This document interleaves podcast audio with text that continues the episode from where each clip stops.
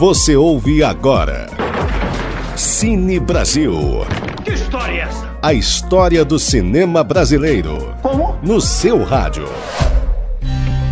1964 foi o ano de instauração do regime militar no Brasil, assim como foi o ano de lançamento do filme Deus e o Diabo na Terra do Sol. Era uma época de ousada revolta política nas artes, em especial o cinema, apesar do tenso clima político no Brasil. Obra-prima de Glauber Rocha, o longa retrata a jornada do vaqueiro Manuel, interpretado por Geraldo Del Rey, que se revolta contra a exploração que sofria onde trabalhava.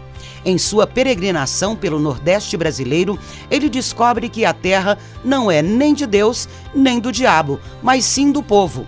Segundo o longa-metragem de Glauber Rocha, Deus e o Diabo na Terra do Sol consegue desenvolver muitas características esboçadas em Barravento, seu primeiro filme, como a construção de monólogos e a incorporação de tradições nacionais em sua fotografia, aliada a movimentos de câmera precisos e enquadramentos rigorosos. O filme também recebeu uma remasterização da película para o 4K em 2022.